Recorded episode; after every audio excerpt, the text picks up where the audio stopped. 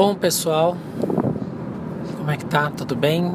Já vamos para um próximo podcast é, e que eu gostaria de gravar depois de, de ter ouvido um insight bem interessante é, num outro podcast que é do Murilo Gun, chama Guncast.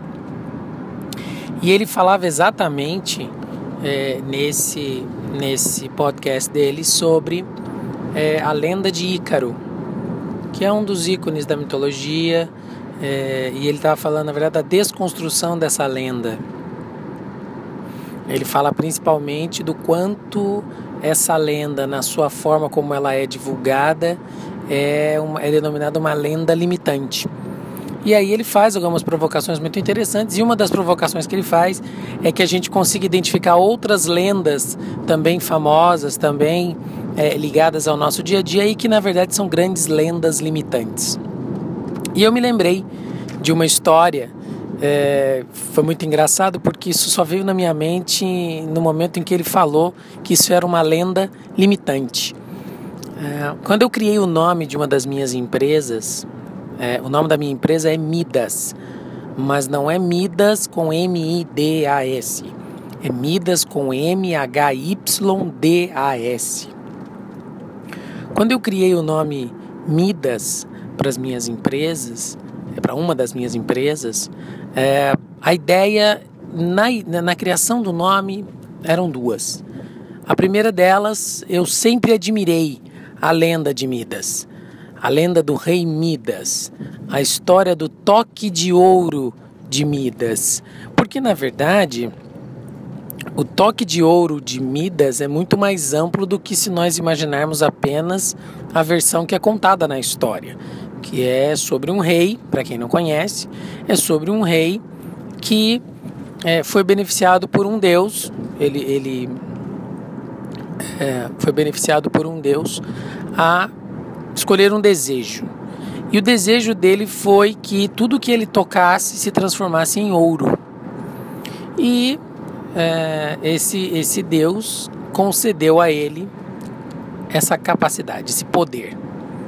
E o rei Midas fica encantado. Tudo que ele toca se transforma em ouro, talheres, plantas, estátuas, castelos, tudo, tudo se transforma em ouro. Mas ao final daquele dia, é, Midas vai falar com um de seus filhos e ele, ao segurar no braço de seu filho, ele se transforma numa bela estátua de ouro. Tocado pelo desespero, ele corre até é, um dos seus aposentos e, pedindo socorro, tenta pegar um pano, tenta pegar uma comida, tenta pegar uma vasilha com água para é, é, é tentar socorrer o filho e tudo aquilo se transforma em ouro. A água se transforma em ouro líquido, o pote se transforma em ouro, o pano se transforma numa placa de ouro. E a partir disso, Midas começa a perceber que aquele poder era uma maldição, não era um poder. E, segundo a lenda que nos é contada, ele morre de fome. Ele, por não conseguir comer, é, tudo que ele tocava, todos os alimentos que ele, que ele segurava, que ele punha em suas bocas, se transformavam em ouro. E ele morre é, diante da sua ganância pelo dinheiro. Isso é essa é a história original, essa é a forma como ela é contada. É, e quando o Murilo fala da lenda limitante, eu me recordei da história da minha empresa porque uma das primeiras coisas que me perguntaram quando eu levei para o pessoal de marketing é, para desenhar um logo, é, para buscar uma identidade visual da empresa, né? Eles perguntaram, mas por que Midas? É, isso vai te ligar a uma imagem, é, uma imagem é, arrogante, uma imagem gananciosa, uma imagem é, ligada somente a dinheiro a valores. E mais do que isso, isso vai sinalizar que em algum momento vai ocorrer é, a maldição de Midas, ou seja, que tudo aquilo que você criou é, não vai, não vai ser possível que você utilize. E aí eu realmente me coloquei a refletir sobre o, os comentários que foram feitos e fui pesquisar mais a fundo a história de Midas. a história do rei Midas, ela tem uma versão original que também não, não, não foi contada para gente, também não foi trazida para gente é, para os momentos atuais, pelo menos não de uma forma tão disseminada como é a lenda de Midas. Aliás, uh, se vocês pensarem, o escândalo que ocorreu com o Ike Batista dois anos atrás, um, as capas das revistas, do, das reportagens dos jornais falavam, né, o Império de Midas, né?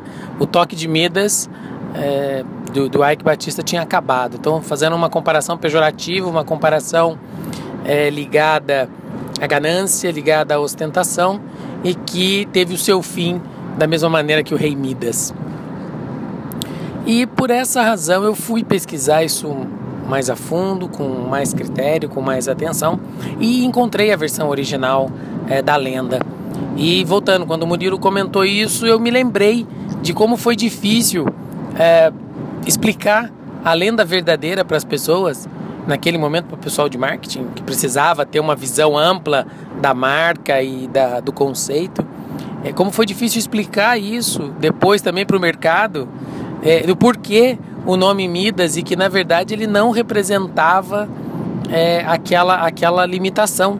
É, ela não era, ela foi trazida para nós como uma lenda limitante, mas ela não deveria ser assim, porque a história original diz o seguinte: que sim, o rei Midas foi é, é, agraciado com esse poder por um deus.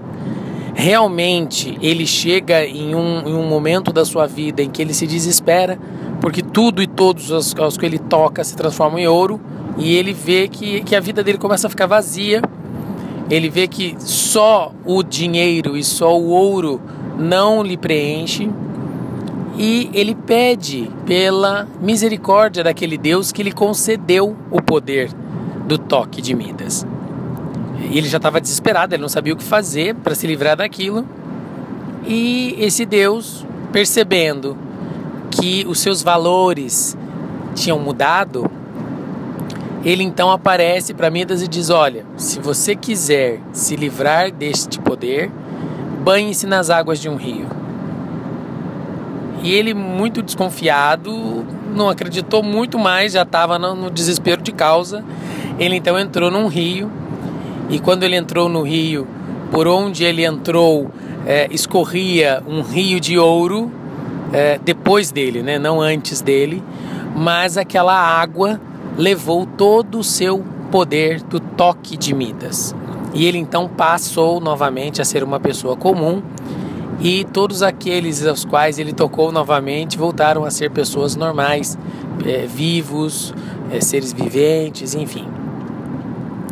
E a explicação para toda a lenda é justamente a demonstrar que você sim pode e deve focar na sua capacidade de produzir riqueza.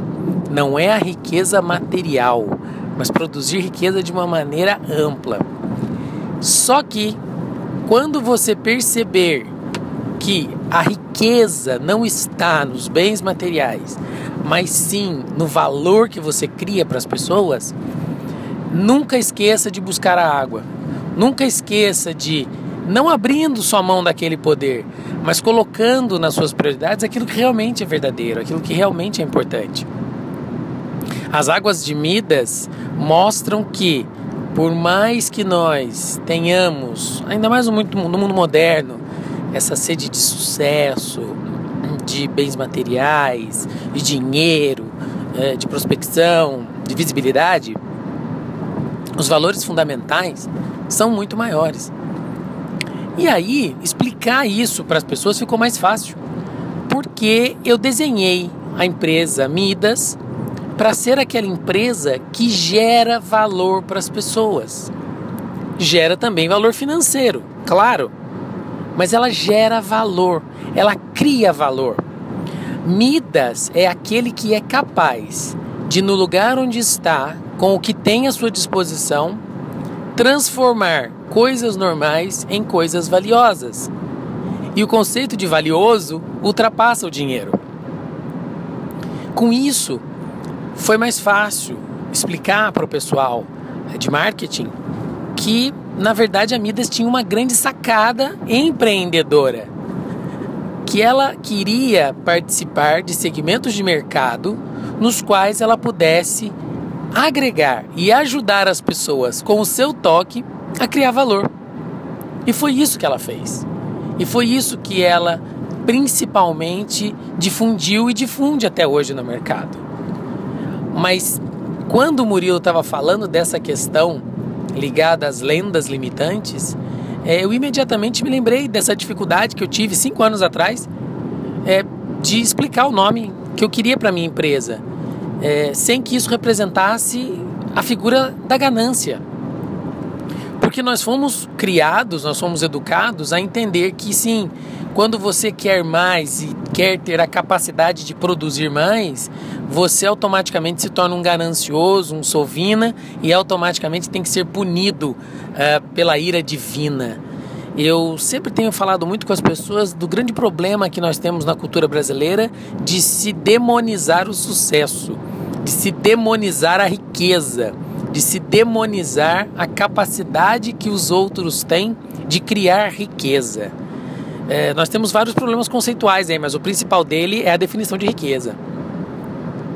E quantos de nós, quantos brasileiros, quantos empreendedores, quantos empresários não criam riqueza com o seu toque de Midas todos os dias? Todos os dias.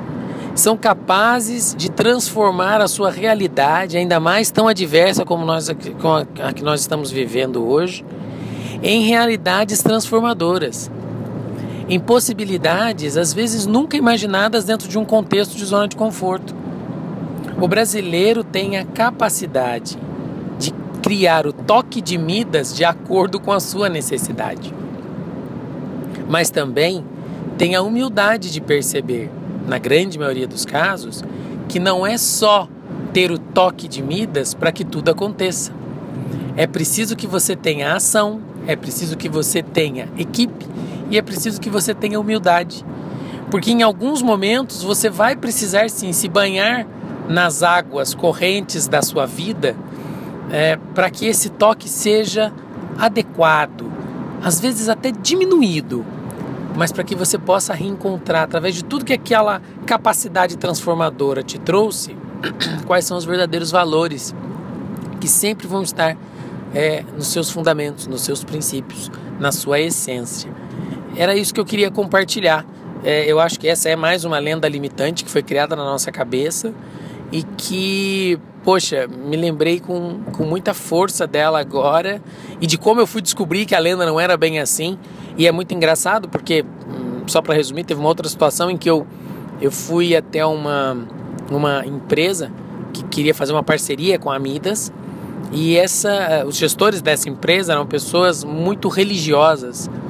É, e Midas é considerado um, um, uma figura pagã e os donos das empresas são pessoas muito ligadas a, ao catolicismo, pessoas muito católicas.